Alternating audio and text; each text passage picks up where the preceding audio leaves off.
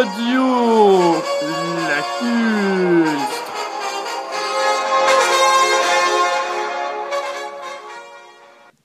Bonjour et bienvenue sur Radio Lacustre en ce mauvais jeudi matin. Tout de suite les nouvelles avec Pascal Henry. Oui, merci Jean-Patrick. Nous commençons maintenant avec une nouvelle dévastatrice. Dimanche matin, après une soirée bien arrosée, Kevin Tu peux pas test nous a informé du décès d'un cygne qui lui avait pris sa casquette du FC Serrière. La victime en question avait quelque peu offensé l'oiseau tuberculé. Interview Jean-Michel Padelot dans la mare. Monsieur Tu peux pas test, racontez-nous votre rencontre avec le cygne. Si, Kevin Tu peux pas test Ce matin, je suis dans le port de Cortaillon, comme tous les samedis soirs. Je vais au port de Cortaillon, je bois des godets, je me lève le matin, grave envie de pisser. Là, je vais dans le port, je vois un cygne, je suis là, vas-y, je vais pisser dessus, pisser sur cygnes. Tout d'un coup, il y a Merci, elle se ramène. Wesh, qu'est-ce que t'as fait là? Elle m'a couru après.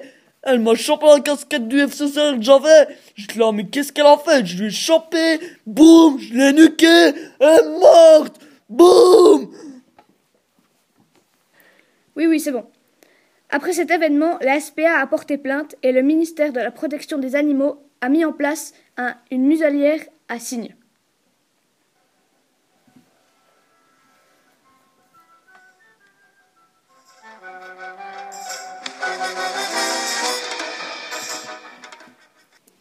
Vendredi soir, dans les temps de Cortaillot, le président du club de paddle sur Étain nous a informé avoir vu un beluga.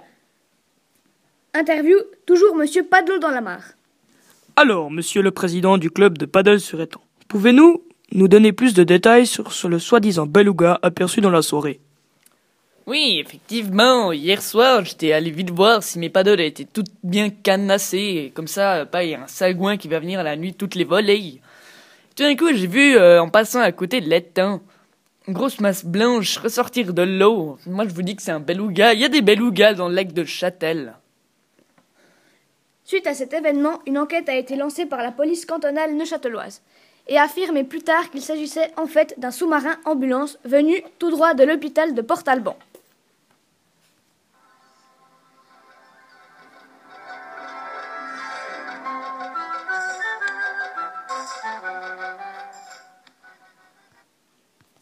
Bien, passons maintenant à la découverte scientifique de la semaine.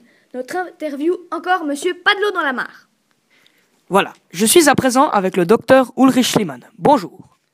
Bonjour Monsieur Ulrich Schliemann, en quoi consiste votre invention? Alors, je viens du laboratoire de Zurich. Les Neuchâtelois m'ont appelé pour infiltrer la mafia neuchâteloise.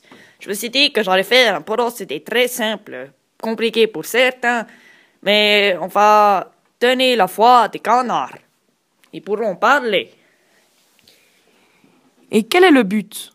Avez-vous Pourquoi avez-vous mis ce dispositif?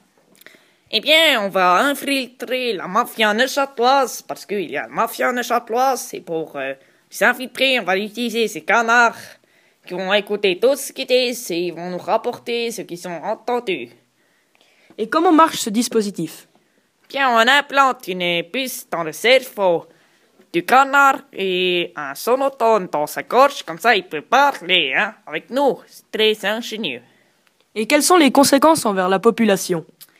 Bien, le problème, c'est qu'on savait, qu'on croyait même que les canards de Neuchâtel étaient les canards les plus intelligents du monde, hein. Mais cette info a été contredite par moi-même parce que les canards, quand on leur donne maintenant du pain, ils hochaient toujours bien de la tête comme des abrutis. Mais en fait, ça voulait pas dire merci. Quand maintenant on leur donne du pain, ils disent Ah, mais qu'est-ce que tu veux, espèce d'abruti, je peux me débrouiller sans toi. Voilà, merci Ulrich Schliemann. Les habitants étaient donc persuadés que leurs chers canards étaient les plus polis. Affirmation contredite par le docteur Ulrich Schliemann.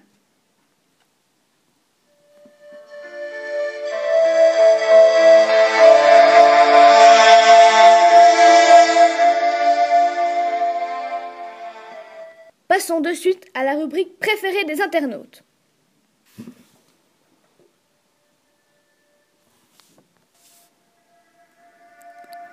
Y a pas le feu au lac.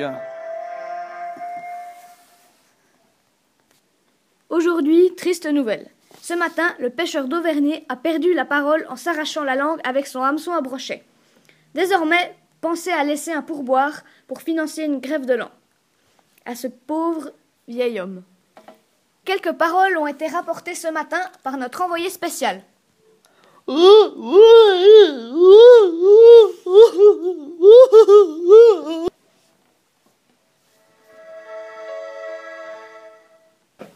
Aujourd'hui, nous avons en direct le ministère des Affaires économiques. Il nous parle du projet de son viaduc reliant l'Athènes à Yverdon. Eh bien, je viens du Québec. Et au Québec, maintenant, on a votre très grande montre qui vient du lac de Neuchâtel. Et maintenant, elle est installée au Québec. Et on s'est dit qu'on allait vous rendre quelque chose de très intéressant. On va vous construire un viaduc qui reliera l'Athènes jusqu'à Yverdon.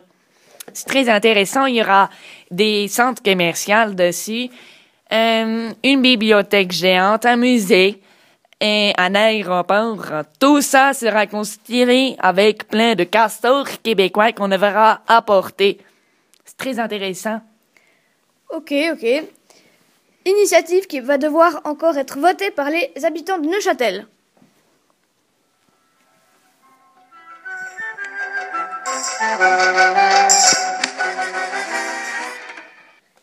Merci d'avoir suivi notre journal. Tout de suite, la météo avec Charles Tabouret. À très bientôt!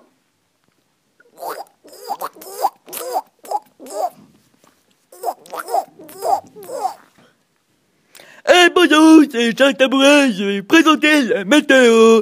À Lucerne, il fait beau à Genève, il fait beau à Berne, il fait beau à Sagal, il fait beau à Lugano, il fait beau à Neuchâtel, il fait pas beau.